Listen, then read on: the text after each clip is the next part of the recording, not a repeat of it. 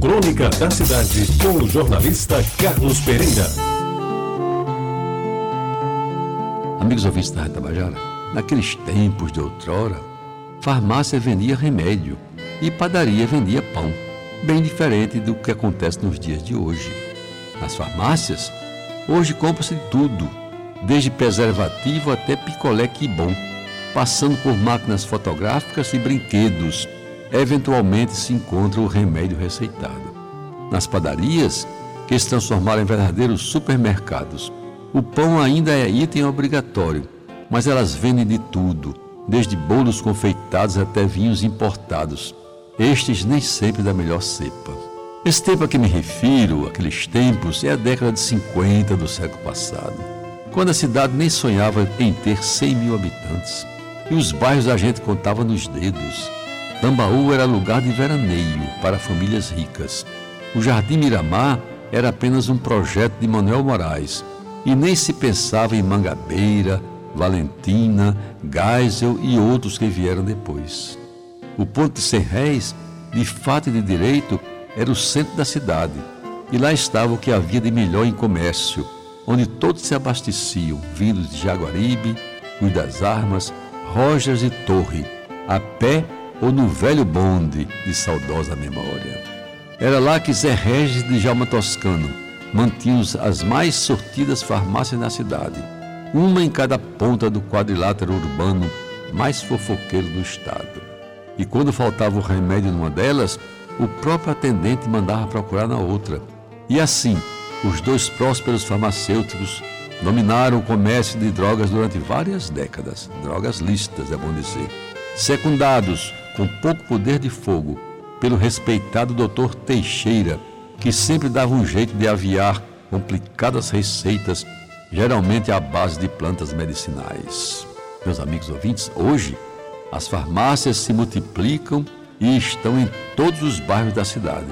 E só para constar, me dê ao trabalho de contar um dia desses, só na Epitácio Pessoa, entre a Praça da Independência e a Praia de Tambaú, funcionam nada menos do que 22 farmácias, e cada uma mais sortida do que a outra. Algumas recém-chegadas, filiadas a grandes grupos nacionais, principalmente do sul do país.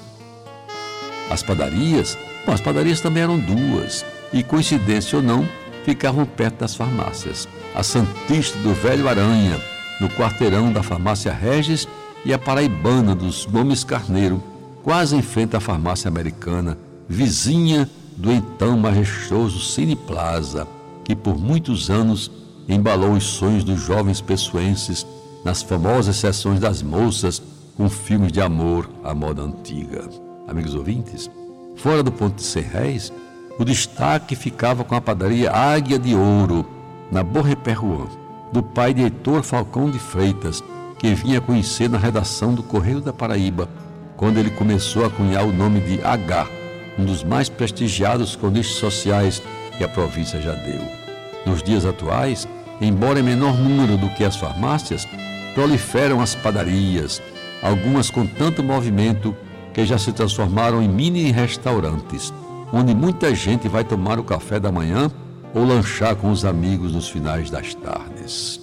No meu modesto bairro de Jaguaribe, nos tempos de outrora, pontificavam a drogaria Vilar na Vera Cruz, onde Orlando Vilar, o seu dono, ganhou fama e algum dinheiro que lhe permitiram criar toda a filharada.